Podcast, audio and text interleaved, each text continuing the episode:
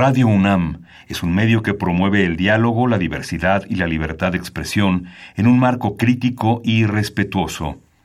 Los comentarios expresados a lo largo de su programación reflejan la opinión de quien los emite, mas no de la radiodifusora. Radio UNAM presenta Al compás de la letra. Al compás de la letra. Un programa conducido por María Ángeles Comezaña.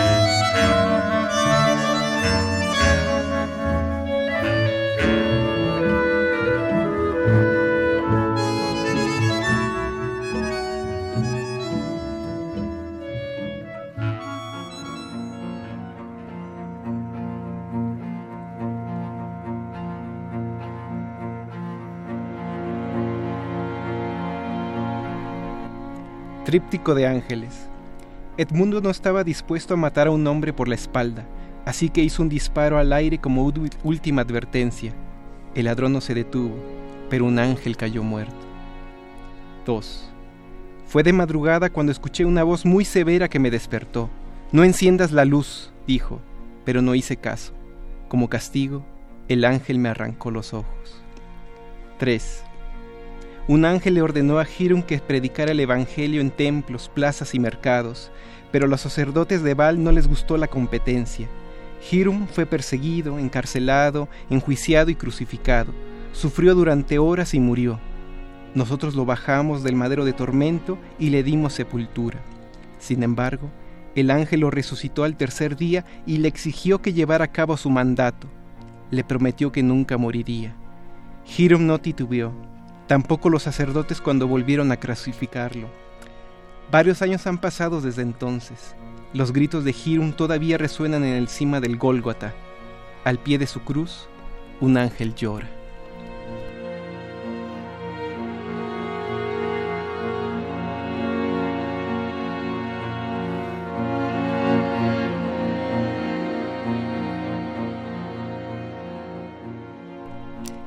Buenas tardes queridos amigos, estamos un jueves más dedicados a escuchar textos maravillosos que nos eh, amplían el horizonte, que nos dan aire para respirar y esta tarde eh, le agradecemos muchísimo a nuestro invitado Manuel, Manuel Sauceverde, como él se firma, Manuel García Ramos, pero él para todos los que lo conocemos es Manuel Sauceverde. Y gracias Manuel por estar aquí. Es un eh, placer eh, estar aquí, es todo un honor y el corazoncito me bota me hace triquiti traquit. no, bueno, a nosotros, a nosotros nos hace el corazoncito y, estamos verdaderamente conmovidos y, y, emocionados de tenerte en este programa. Y yo les voy a decir a todos nuestros amigos que nos escuchan que primero que nada los saludo, los saludo con mucho cariño, saludo a nuestro amigo de Tlalpan, saludo a Esther, saludo a Ramiro, saludo a todos aquellos que van en el coche eh, en esta tarde llena de tráfico de la Ciudad de México, muy fría, esta tarde de enero, después de, de toda la conmoción de, de diciembre, llegamos al frío llegamos a este a este momento de nuestra ciudad y a este jueves y a este gran escritor que se llama Manuel Manuel Sauce Verde. Eh, les recordamos, queridos amigos, tenemos dos teléfonos en cabina, 5523 5412, 5523 7682. Ojalá nos llamen, le escriban algo, le digan algo a este gran escritor que tenemos aquí con nosotros. Y además para saber que allá del otro lado también ustedes están escuchando la voz de la poesía, la voz de la narrativa. Tenemos también un Facebook Radio UNAM o un Twitter arroba Radio UNAM para todos aquellos que quieran escribirnos por estos medios. Manuel, querido, vamos a hablar algo de tu trayectoria. Tú me mandaste una pequeñísima semblanza, pero yo quiero contarles a, nuestros amigos, además de que se las voy a leer, cómo eh, conocí yo a Manuel Sauce Verde. Quiero decirles que trabajamos mucho tiempo en la gloriosa Facultad de Economía de la UNAM y, en esa facultad suceden muchas cosas, suceden cosas luminosas. Una de ellas es saber que a las seis de la mañana llegaba un joven con su guitarra a esas horas, cuando apenas empezaba a abrir la puerta, nuestros compañeros de base abrían la puerta del edificio B, subía a su cubículo y empezaba a tocar su guitarra. Este joven que ya tenía la licenciatura en economía, que ya tenía la maestría en economía, de seis a siete eh, tocaba la guitarra porque estudió toda la carrera de guitarra en la antigua Escuela Nacional de Música de la UNAM, hoy Facultad de Música de la Universidad Nacional Autónoma de México. Y bueno, ¿quién es este muchacho? ¿Qué es esta locura? ¿Cómo es posible que esta maravilla suceda? Pues sí, ahí estaba Manuel Sauceverde con su guitarra y ese, esa música, eh, bueno, llenaba eh, hasta, hasta calentaba el tremendo frío, porque en esa facultad hace mucho frío, ¿verdad, Manuel? Así es, terriblemente frío todo. Terriblemente frío. Los pasillos y la gente. bueno, pues, pues sucedía este milagro.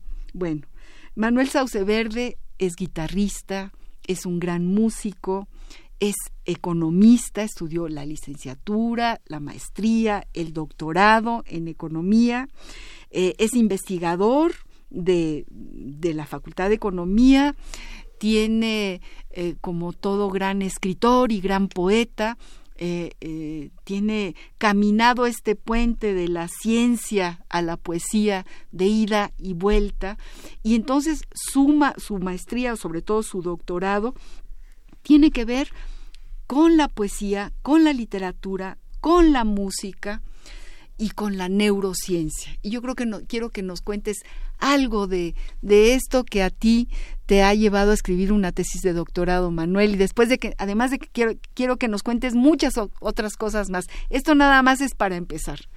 Bueno, agradezco muchísimo las flores de la maestra Comezaña. En realidad, si pudieran ustedes verme, tendría el rubor hasta las orejas, entonces ya se darán cuenta.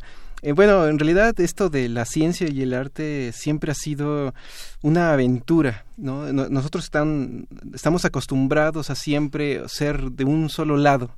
Vas a ser científico, vas a ser economista, físico, vas a ser este escritor, vas a ser músico, quédate en el, en el lado de los escritores, de los músicos.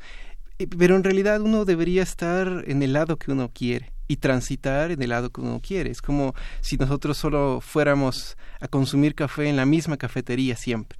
El aventurero busca nuevas cafeterías, busca nuevos sabores, incluso en la misma cafetería, y eso fue lo que me motivó, ¿no? No dejar eh, la música, no dejar la poesía, la literatura, tanto leer como aventurarme a escribir y mezclarla con ahora lo que se ha convertido en el cuerpo principal que es la, la economía, ¿no?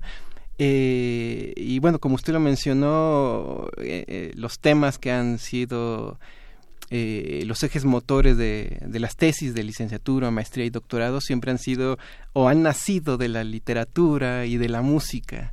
Han sido las semillitas que de repente se convierten en, en cosas de de ciencia, ¿no? De ciencias duras y de repente uno eh, a la hora de escribir, bueno, también uno eh, reescribe cosas que uno ve en la economía, bueno, y eso ha sido la, la base, ¿no? De, de todo, no, no creer que uno no puede dedicarse a, un poquito a todo.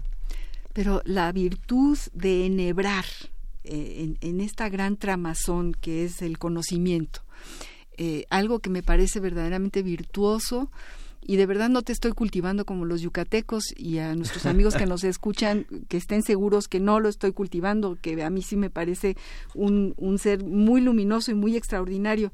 Y vuelvo a preguntarte, tú no nada más te quedas en un lado o en el otro, pero, pero tienes esa virtud, esa, ese talento de ir enhebrando ¿no? la, la música con, con la literatura, y toda, toda esta riqueza o esta fuente o esta mina te permite hacer una tesis de economía. Me da esperanza. ¿no? Esto nos da una enorme esperanza. La, economía sirve de algo. Así es. Sí está, y la poesía sirve de algo también, y la música. Sí, en realidad yo creo que eso no nace de mí. En realidad solo soy la semilla de alguien que plantó esto en realidad se lo agradezco mucho a mis maestros, a mis profesores, a, mis padres, que ellos fueron los que me eh, no me cortaron las alas y me dijeron, si tú puedes o crees poder, hazlo. No te, que no te dé miedo. Escribe, eh, trata de hacerlo lo mejor posible y, adelante, ¿no? Este, si quieres ser músico, no lo dejes a la mitad. No seas alguien que hace las cosas a la mitad o que cree que hace algo. Hazlo, como diría, este, ya sabe que también soy un poco nerd, entonces como diría el maestro yoga de Star Wars, este, no lo de, hazlo, ¿no? O no lo hagas. Eso es el punto. Y, y bueno, bueno, eh, siempre han sido grandes, eh, en realidad eh, nosotros no lo sabemos, pero grandes escritores, grandes músicos siempre han estado en uno u otro lado, o siempre están eh, transitando de un mundo a otro. Eh, comentábamos sobre Mozart, que utilizaba la estadística, los efectos aleatorios a la hora de escribir algunas de sus composiciones. Bach, por ejemplo, dominaba mucho de las matemáticas para hacer sus grandes obras de estas que son como cintas de Moebius. Eh, en la universidad uno puede encontrar a físicos renombrados que también se dedican a, en sus, digamos, tiempos libres a, tocar buena música, buen rock, eh, música del mundo, ¿no? Nos hace... Eh, no podemos eh, separar los dos mundos, que, el, que de repente la estructura social nos diga ponte en un lado, porque si no te vas a morir de hambre, hay personas que todavía creen que se puede hacer, ser un hombre del renacimiento, ¿no? Eso, tú eres un hombre del renacimiento, un renacentista definitivamente y, y esto que, que, que, me contabas, que me contaste en alguna ocasión y ahora antes de empezar el programa, eh, de tu, tu última tesis o la más reciente de doctorado tenía que ver con con algo que pasaba en el mundo, ¿no? Y, como con esa resonancia de problemáticas que si suceden en Egipto le pasa algo a México y que tiene que ver con la, con, la música, con las notas musicales. Cuéntanos. Sí, bueno, eh, la idea nació en, en, estos efectos de cuerdas simpatéticas. Cuando suena una cuerda, uno pulsa una cuerda en un, en, una, en un instrumento, por ejemplo la guitarra, suena otra si están bien afinadas, ¿no? Entonces esta idea fue retomarla, eh, pero ahora para analizar eh, el por qué los ciclos económicos de otros países afectan a, la economía nacional, por ejemplo, ¿no? ¿Por qué las decisiones que se toman en Grecia, por ejemplo, nos afectan a nosotros? Entonces, utilizando esta idea que es musical, pero con elementos rigurosos de matemáticas, se mezclan y pueden darnos eh, alguna respuesta, o eso esperaba en la tesis de doctorado. Y bueno, así ha, así ha pasado. En la tesis de maestría fue eh, el análisis de redes neuronales artificiales, o sea, inteligencia artificial, en la toma de decisiones de los agentes económicos, tratar de mezclar los dos mundos, porque al fin de cuentas la economía estudia, su objeto de estudio es el ser humano, las interacciones entre seres humanos. Los seres humanos somos complejos y entonces se necesita no solamente de una visión eh, lineal que te otorga una disciplina como es la economía, sino tiene uno que retomar cosas de cultura, que eh, el tomar una decisión económica tiene que ver con tu, eh, tu nivel cultural, tu nivel académico, tu, tu situación geográfica, social, eso para tomar y decir, te compro o no te compro, ¿no? Imagínate qué horror lo que estamos viviendo ahora con con este señor innombrable que dirige el país vecino, ¿verdad? Que no tiene ni la menor idea de lo que es la cultura y decide. o sea que sí, es un, un, caos terrible, ¿no? Pero bueno, eh, les cuento rápidamente, este doctor en economía, miembro del Sistema Nacional de Investigadores, ha publicado muchos artículos científicos en revistas internacionales especializadas, obtuvo el premio otorgado por la Sociedad Hispanoamericana de Análisis Input Output y bueno, esto fue en el 2017 y en el 2016 el Premio Internacional de Documentos de Trabajo otorgado por el Banco Central de Bolivia y la Asociación de Pensamiento Económico Latinoamericano. Él, eh, bueno, yo abro un paréntesis, trabaja con el doctor Gerardo Fuji, que si nos está oyendo le mandamos un gran abrazo, Así le es. tenemos muchísimo aprecio, los dos, tanto Manuel como yo. Así es, eh, eh, él, él es como el señor Miyagi y yo soy como este Daniel San en ese sentido. Desde hace 15 años que lo conocí y que sigo laborando con él y aprendiendo de él. Ajá, sí, bueno, pues le mandamos un abrazo, un- una persona, un economista culto, que no, no se le escapa ninguna gran novela, ninguna gran película. Y, también le gusta la ópera, en fin, que la- hay economistas que nos dan esperanza. Eh, está un gran economista, eh, Antonio del Toro.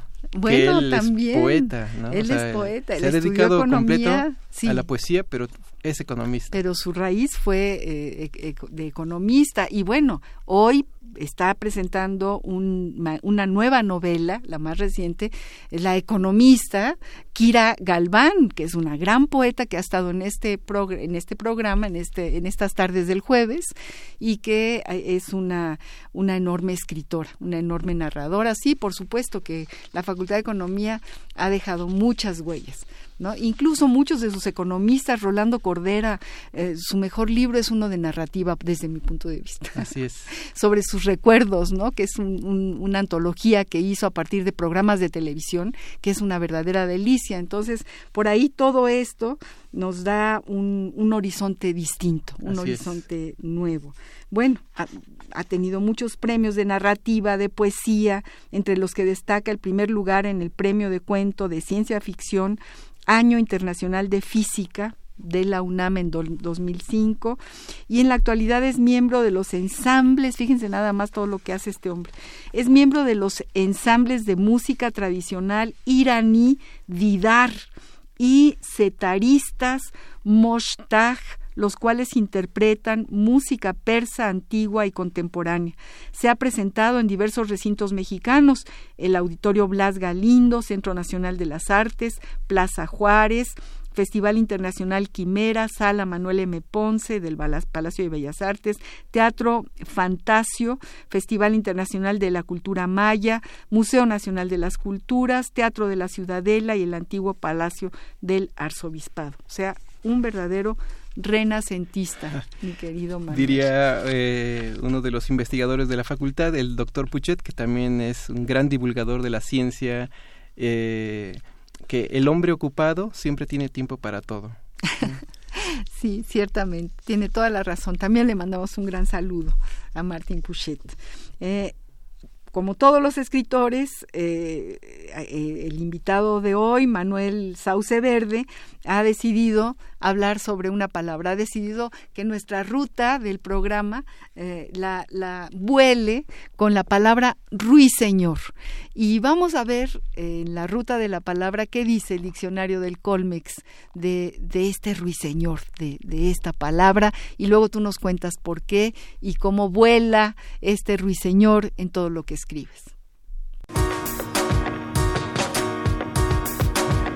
La ruta de la palabra.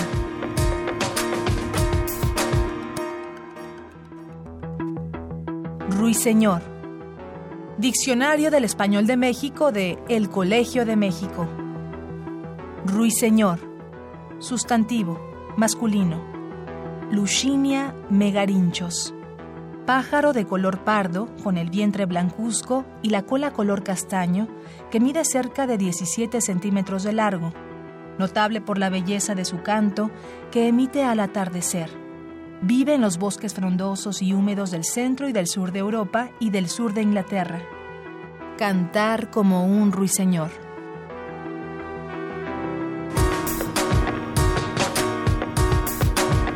La ruta de la palabra.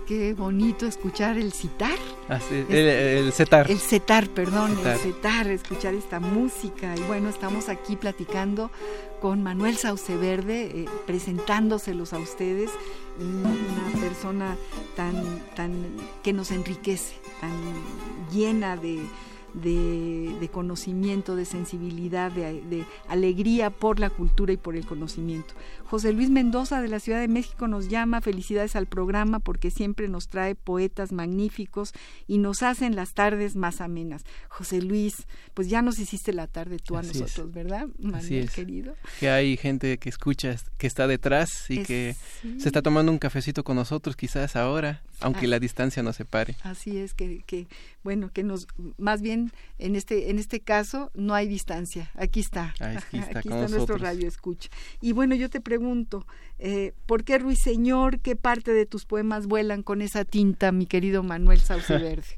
bueno, la palabra fue difícil, siempre tratar de encontrar algo preciso, ¿no? Eso es algo siempre de la ciencia, buscar la palabra precisa que diga el sentimiento preciso, que a veces no existe tal. En realidad eh, se eligió la palabra ruiseñor porque eh, representa muchas cosas, sobre todo lo que comentábamos en el siglo XIII. La, imagen del ruiseñor fue muy importante porque siempre era el mensajero del amanecer, representaba el alma del ser humano, que siempre está cantando, que a pesar de ser un, ave muy pequeñita, tiene una voz grande, eh, impresionante, eh, y que hasta en términos religiosos en algún momento llegó a representar a, Cristo mismo. Entonces eh, la palabra Señor siempre está sobre algo o, eh, que siempre está buscando cantar, cantar hasta el final de sus días. este, el ruiseñor representa, representa el sacrificio, porque canta hasta que le revienta el corazón. Y al ganar muere y en su sacrificio nos deja la belleza y después el silencio. Uy, uy, uy, pues ya eso es todo un poema. Y, y cómo, cómo eh, se, se ve o se siente esto en algún poema tuyo que nos puedas leer, eh, en estos que no son haikus, que me decías hace un momento. Cuéntame la diferencia entre el haiku y esto, el, el ryu. Sen, senryu, senryu, así es. Bueno, eh, ahora en los últimos, eh, los últimos años me he dedicado, eh, siempre he tenido una relación también muy estrecha con, con Japón, con su cultura. Eh, vamos, eh, mi, mi, mi, jefe, asesor y amigo, el doctor Gerardo Fuji, es, eh, es originario, digamos, sus padres de, de, Japón. Entonces hay una, una mística por ahí. Y entre su literatura, los japoneses siempre es la brevedad, el destello tratar de decir que con lo, con lo mínimo, con la economía de las palabras, eh, muchas cosas. Y entonces el, el haiku se caracteriza por ser el ser humano que contempla la naturaleza y ve algo en esa naturaleza rescata el canto de las, las cigarras, el croar de la, de, la, de la rana. Por ejemplo, en un poema muy famoso de Basho que dice, qué silencio, el canto de la cigarra taladra la roca. Ah. Nos dice mucho. Ahora, después, pero es muy estricto, se dice que uno tiene que ser un genio para poder escribir un, haiku. Y eh, hay otra, eh, otra eh, forma clásica ahora que es el senryu, por el escritor Senryu Karai, donde es, son las mismas, es la misma métrica del haiku, cinco, siete y cinco sílabas, eh, los mismos elementos eh, eh, rítmicos, los mismos elementos técnicos, las, las, palabras de corte, el kigo, referencias a, hacia un mes, a un sentimiento determinado, pero los temas son totalmente libres. Es decir, pueden ser eróticos, políticos, de los que uno quiera. Es, es, es un, le llaman el haiku de lo humano. Entonces, eh, en este haiku que les voy a leer, es, eh, bueno, les voy a presentar uno porque en realidad estos temas son muy, muy eróticos desde, desde mi punto de vista. Pero bueno, eh, generalmente cuando en el, el, haiku se escribe o en el senryu hay una, una introducción porque generalmente estos pequeños poemas aparecen en cartas que tiene que ver con algo que vamos a platicar después, eh, el escritor escribe una carta y ahí plasma este pequeño destello que captura todo lo que él quiere decir. Entonces aquí hay una pequeña, una pequeña línea y el haiku. Su cuerpo fue un nido vacío donde incubamos el amor. En nuestros labios copulan como besos los ruiseñores. Ah, qué bonito. Ay, qué bonito.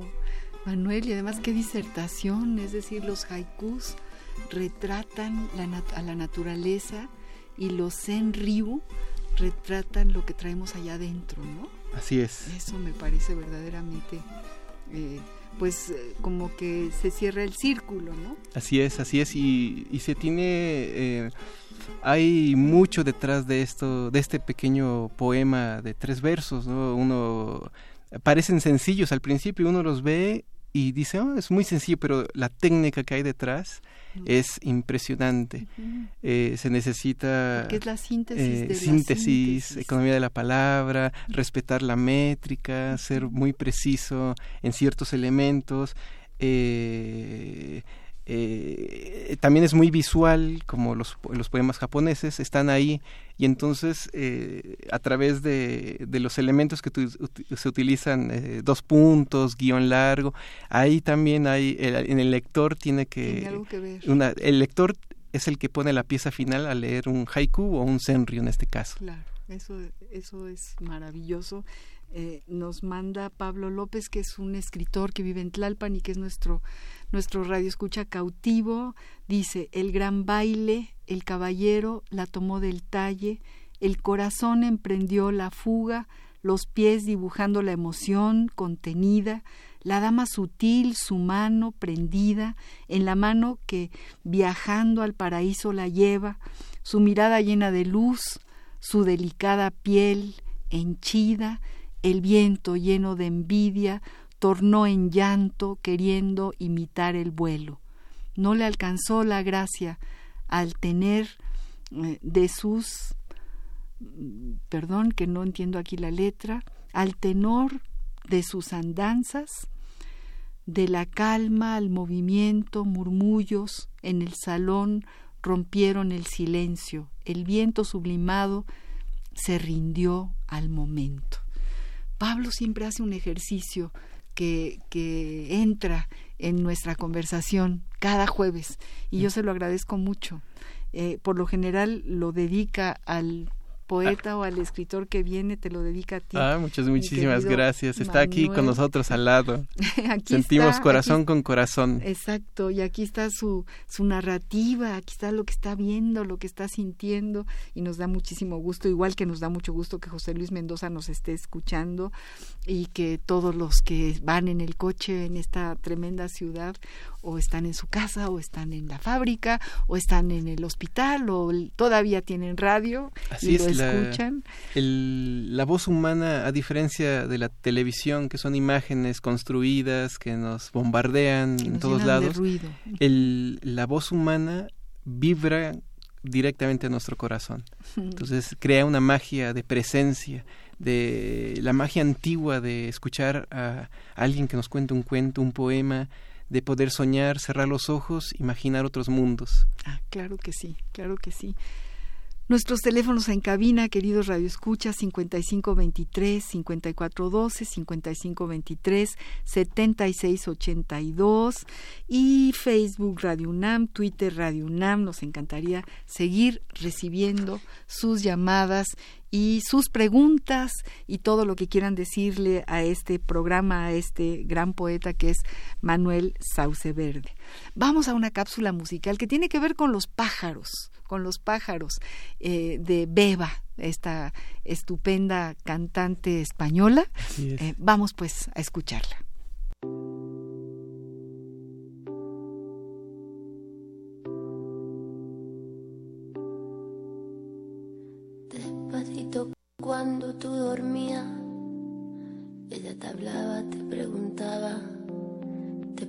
Ella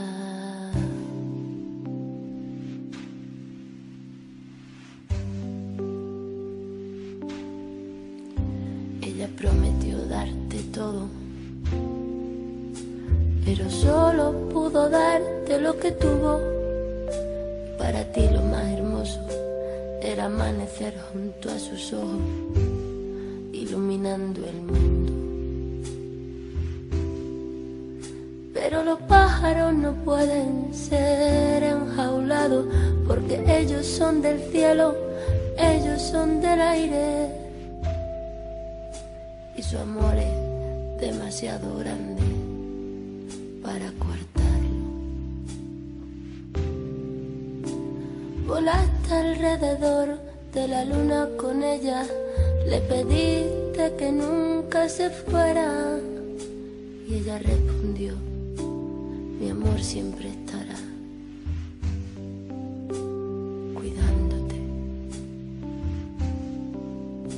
la dejaste volar. Y tus ojos lloraron hasta doler, pero solo tú sabías que así tenía que ser, que así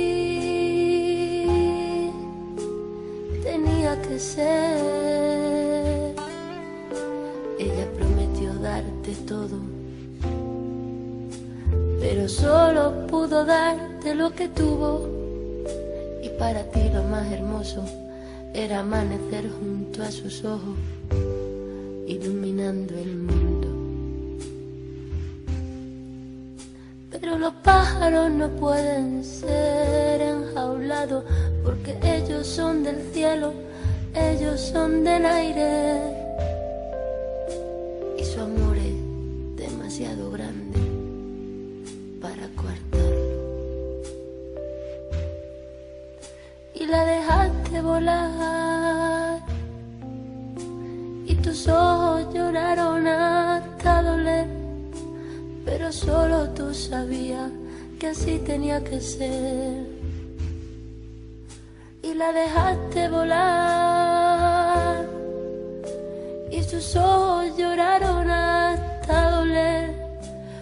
Solo ella sabía que así tenía que ser. Y la dejaste volar, y tus ojos lloraron hasta doler, pero solo tú sabías.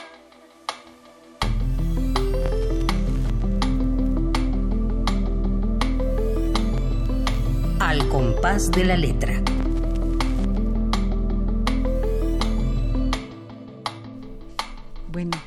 Es beba, es bebe, por Dios, cuidándote, ¿no?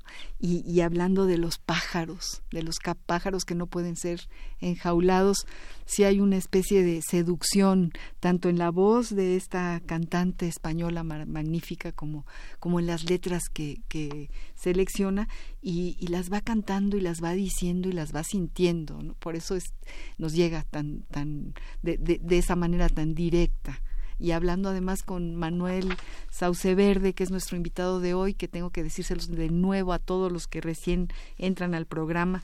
Tenemos a este gran escritor, a este economista destacado, a este científico, a este músico renacentista, la tarde de hoy con nosotros y nuestros teléfonos en cabina son el 5523 5412 5523 7682 o Facebook Radio UNAM, Twitter arroba Radio UNAM, para que el que quiera se comunique con nosotros.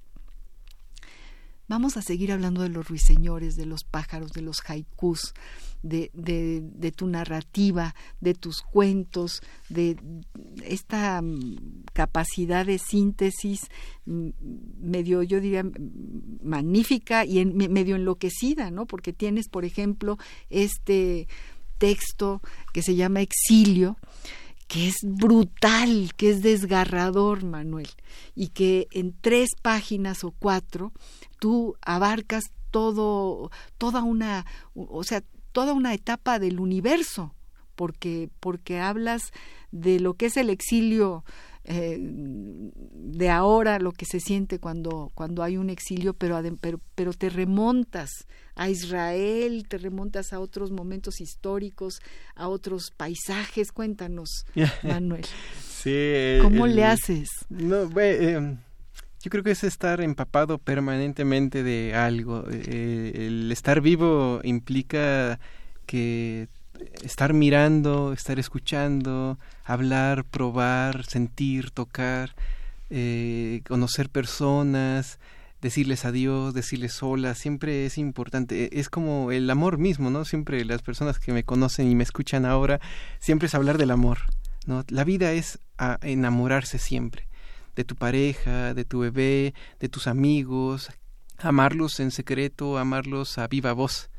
Y eso implica que amarlos tiene es ofrecerles cosas, maravillas, pequeñas maravillas que te sorprendan a ti, otorgárselas, una flor, una palabra tuya o de otro, la poesía de otros, como dirían, la poesía es de quien la usa. Entonces, es, siempre estar eh, presentando nueva música, eh, disfrutando, en silencio a veces, a veces eh, discutir, quizás enojarse, pero es parte de estar vivo, ¿no? Si algo el amor hace en nosotros como seres humanos es que siempre saca lo mejor y lo peor de, nosotros. ¿no? Y lo mejor es crear y lo peor quizás es destruir, pero en la destrucción siempre hay un renacimiento y uno, eh, como el colibrí, ¿no? Le canta uno a la primavera eh, y muere uno cantando la primavera, pero al siguiente año las crías se van a, van a volver a cantar y así, ¿no? Esa es, esa es una buena imagen siempre, el renacimiento. Claro que sí, Manuel. Escucharte es como escucharte leer poesía. Tú todo lo que estás diciendo tiene que ver, es como si escribieras, como si sacaras de tu tintero y tu plumilla y te pusieses a escribir eh, todo lo que nos estás diciendo. Lo vamos a transcribir para verlo realmente.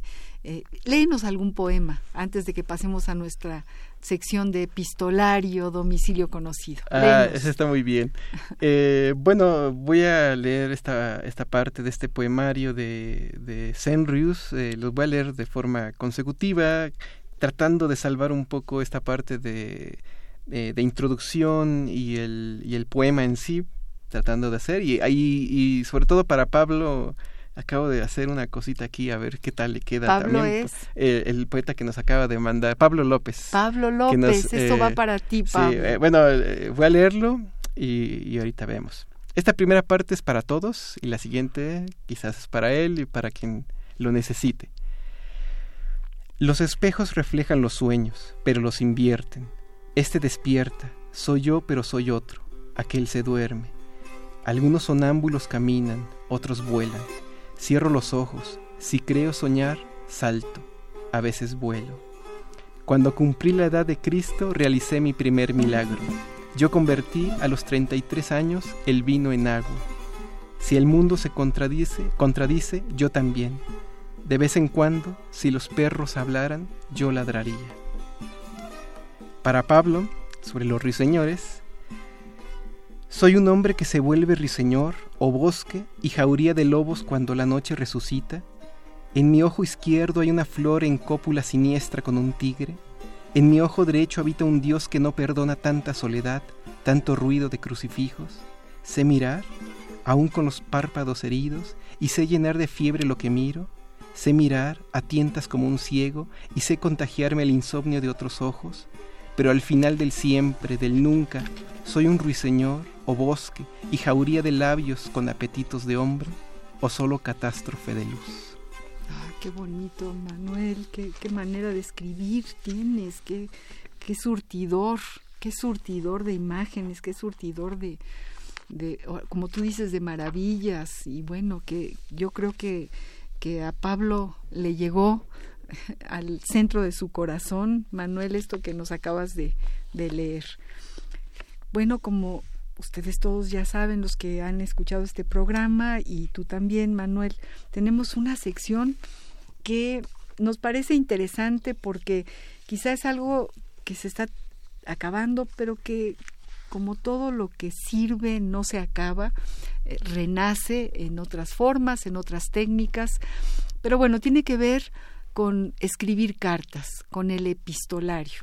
Nuestra sección se llama Epistolario Domicilio Conocido y como yo leí esta disertación, eh, este cuento que tiene que ver con Mozart, eh, que se, eh, yo le puse oberture porque así fue que lo saqué de internet, pero se llama La Sinfonía La Negra. Sinfonía Negra y tiene una obertura y tiene qué más, cuántas cuántos capítulos. Sí, es, eh, son varios personajes, Ajá. eh, no todos del mismo universo, No, que tienen discuten entre ellos y revelan características de ellos mismos, de su época. Eh, hay un juego también imaginativo, ¿no? Es una conversación con una mujer, que es la mujer de. Mozart, ¿no? Sí, la Que mujer de tremenda. Mozart, su hermana también, su que son tremendas. La mezcla, como mezcla las cosas que siempre me han gustado, eh, la, personajes, este, física, viajes en el tiempo y sobre todo erotismo. O eso trato de hacer al Sí, final sí, sí, siempre. no, al final y además justo en el final eh, se define ese ero- erotismo, no da en el da en el clavo. Vamos a una carta que le escribe precisamente Mozart a su padre y luego nos platicas de este cuento. Es un cuento esto que escribiste, ¿verdad? Es. De este cuento que escribiste. Vamos pues a epistolario domicilio conocido. Epistolario. Domicilio conocido. Domicilio conocido. Correspondencia privada de Wolfgang Amadeus Mozart a su padre. París, 9 de julio de 1778. Monsieur mon très cher père. Los franceses son y siguen siendo unos verdaderos asnos. No saben hacer nada. Necesitan que se lo hagan los extranjeros. Hablé con Piccini en el Concert Spirituel. Es muy amable conmigo y yo lo soy con él. Cuando nos encontramos así por casualidad. Por lo demás, no he hecho amistades ni con él ni con otros compositores. Yo me dedico a lo mío y ellos se dedican a lo suyo. Y eso basta. Ya le he dicho a usted que mi sinfonía tuvo un éxito incomparable en el Concert Spirituel. Si consigo que me encarguen una ópera, tendré bastantes preocupaciones. Pero no me importaría mucho porque ya me he ido acostumbrando. Si al menos esta maldita lengua no fuera tan abominable para la música, es una lástima. El alemán, en comparación, es divino. Y luego esos cantantes y esas cantantes, no habría que llamarlos así, si es que no cantan, chillan, aullan a pleno pulmón por nariz y garganta. Adieu. Le beso cien mil veces las manos y abrazo a mi hermana de todo corazón y soy su hijo obedientísimo. W.A.M. Wolfgang Amadeus Mozart.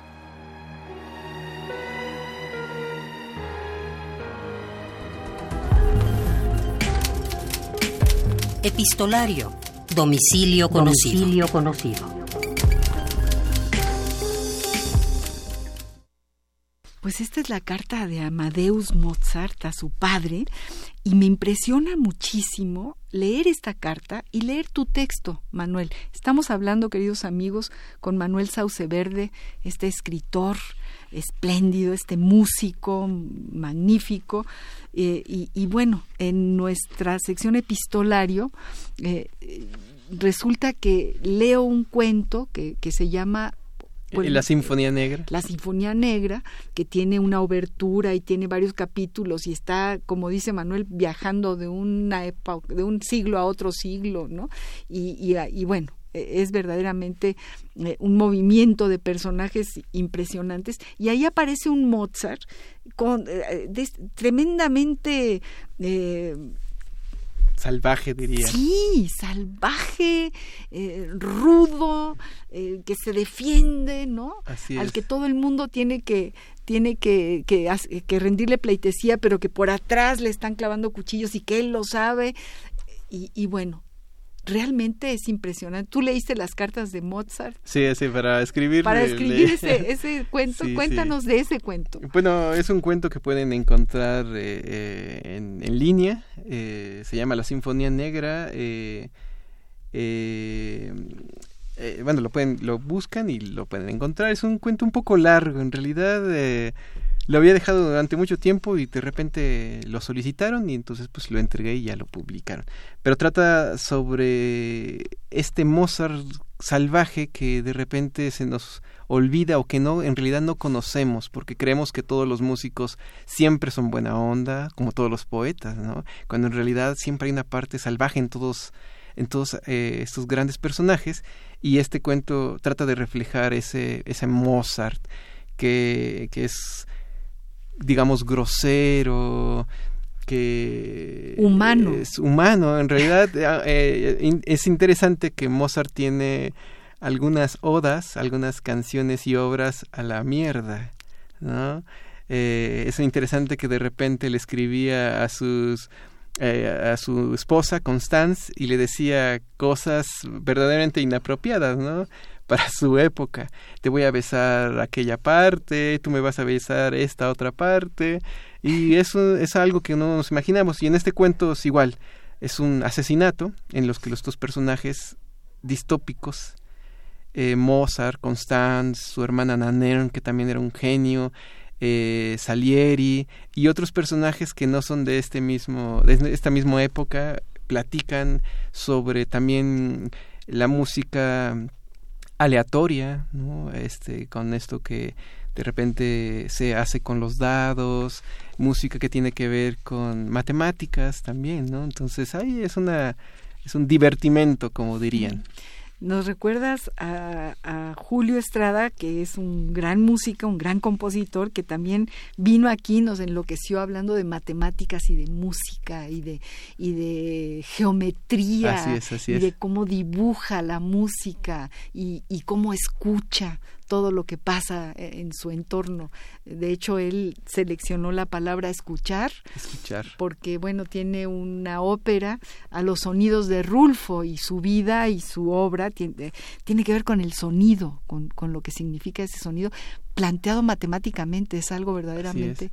De, de, repente a nosotros se nos olvida, pero por ejemplo, eh, ahora que en estos últimos cuatro años que he estado inmerso en la música tradicional iraní, eh, en la música tradicional iraní hay, o sea, las, las matemáticas, la poesía, el cosmos, el, eh, el estar abierto a la naturaleza eh, externa, digamos, y a la naturaleza humana es fundamental para poder eh, lo que le llaman improvisación musical, tocar lo que uno quiere en ese momento, así como estamos hablando nosotros y no tenemos un guion que seguir, en la música tradicional iraní se, se toca lo que se siente, pero para poder eh, hacer que la otra persona sienta lo que nosotros estamos sintiendo en ese momento, necesitamos empaparnos de todo lo que podamos, de textos sagrados, del, de las estrellas, del sol, del calor, eh, de todo. Entonces, eh, creo que esa es una el por qué también estudiar música o por qué seguir en este camino de la música, de la poesía, de la economía, de las matemáticas, porque todo está unido. Solo es descubrir ese pequeño esos pequeños hilos que, que lo unen y que nos crean un suéter que nos mm. apapacha en las épocas de frío, ¿no? Eh, o que, que, nos dan, nos permiten eh, entrelazar nuestras, nuestros corazones con otras personas, con y con aquello que es superior a nosotros.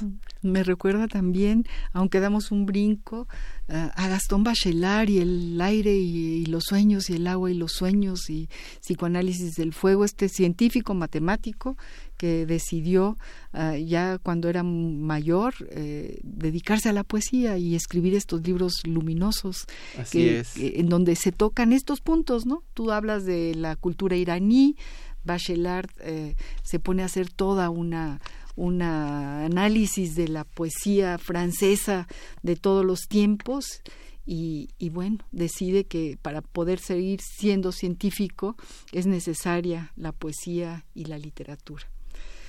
Queridos amigos, el programa se va, se va, se van los minutos antes de que se vaya totalmente. Les habíamos prometido en el programa anterior que tuvimos el gusto de tener aquí al gran poeta Oscar Wong, gran ensayista, gran amigo, y bueno, tenemos un libro de él, no nos dio tiempo en el programa pasado de decírselos, pero aquí va, se llama Altazor, Alquimia y Revelación, es un libro de ensayo sobre Huidobro. Entonces sí, eh, para el primero que llame al 5523-5412, 5523-7682, se ganará este magnífico libro del poeta Oscar Wong. Y casi estamos a punto de, bueno, son las 18.53, tenemos ocho minutos, cinco minutos nos dice nuestro productor, y queremos seguirte escuchando, que leas lo que tú quieras, Manuel, lo que quieras eh, leerle a este público que nos está escuchando. Bueno, eh, como siempre el amor, el erotismo es algo que me mueve. Eh, mi pareja, Julieta, siempre ha sido fundamental en, estos pequeños poemas eróticos. De hecho, es eh, eh, este poemario que se llama em, Negro Caballo de Espuma, que hace referencia a un, poema de Octavio Paz. Que tú decías eh, que eran los haikus, 365 haikus, y ahora ya van 500. Ya van ahí 500, aunque todavía ahí están pues ojalá que se publiquen, dependerá si la editorial los ve bien o si no, pues pero bueno, entre estos poemas eróticos, para, para cualquiera que lo escuche y que los necesite, eh, que tiene que ver con el cosmos y todo esto que hemos platicado, aprendí a besarla de cabeza sobre el mundo, como un péndulo. Besé tus labios, cuales, no lo recuerdo, eran luz líquida. Muerdo tus muslos, nací tigre, no pájaro, no sé del aire. Una tarde de verano, trescientas mil millones de estrellas la empaparon tus pechos, cosmos, derramo sobre ti otra vía láctea. Ella fue salvaje como era, la consagré en leche. Estrellas líquidas escurren en tu pecho, son la vía láctea. Para contar el número de estrellas en el universo, primero hay que contar el número de galaxias. Desde tu cima contemplo el universo, monte de Venus. ¡Ah, qué belleza! ¡Qué cuánto amor! ¡Cuánto amor! Léenos más. sí, ese es el, Qué gran poema, amoroso, qué gran poema. Este es un poema que tiene que ver un poco con, las, con estas métricas extrañas de Oriente. Se llama Cristo Verde. Se me desvena, que se me desalma. Este corazón como Cristo Verde a la derecha de nadie, estos pies de cabeza sobre el mundo en un vaivén de péndulo furiosos, estas palabras tan pocas, tan fáciles para repetir tu nombre, el de otras que tú eres conmigo en otros cuerpos, o son tus labios, cuáles de tus besos? Mm. Ay, no hay, no hay palabras, es que queremos seguirte escuchando eh, y, todo lo que has dicho es como una consecuencia de esto que estás leyendo y, realmente eh, es muy admirable tu trabajo poético, Manuel querido, y tenemos un minuto para terminar pues, este programa y estoy muy agradecida contigo, con nuestros queridos radioescuchas, eh, con don Agustín Mulia, que es el que está en los controles técnicos, ya sabemos que lo queremos un montón, que nos ayuda muchísimo, Marianita Mondragón, que es la asistente de producción, Baltasar Domínguez, el productor del programa, les agradecemos muchísimo. Y a ti, Manuel, a ti muchas gracias por estar aquí con nosotros. es, eh, para mí es un honor haber estado con usted, platicarla, mirarla a los ojos, sus labios, enamorarme de usted. Y bueno, para todos los que nos escuchan, yo creo que nuestro deber como humanos, que estamos breve tiempo aquí, es amar. Y eso implica entonces escribir, escuchar, hacer música, eh, enamorarnos y reenamorarnos de esto que es eh, la vida, porque si algo algo que tenemos que tener en cuenta es que no somos eternos y nuestro tiempo es limitado. Hay que aprovecharlo en todo lo que podamos siempre, disfrutarlo. Pues eso es, e, e, es, eso es lo que tú dejas en el oído de todos aquellos que están ávidos de entender lo que está pasando, de abrir un horizonte, de respirar otra, otro paisaje y otra vida y creo que ya tenemos el, el ganador del programa, del libro. Sí, tenemos ya a Jesús Ríos, eh, que se ganó el, el, libro de Oscar Wong y puede venir eh, a recogerlos a partir de mañana en horas hábiles en el Departamento de Servicios Culturales de Radio UNAM, Adolfo Prieto, 133, Colonia del Valle. Querido Manuel Sauce Verde, ha sido un placer enorme y como siempre digo en, o muchas veces, nos falta tiempo para seguir leyéndote y escuchándote y ojalá y la gente pueda meterse en esta maravilla de internet y encontrarse con estos poemas tuyos y con todos tus textos. Muchas gracias por la invitación y a leer poesía, a escribir poesía, escuchar y hacer música. Muy bien. Gracias amigos. Hasta, el próximo jueves.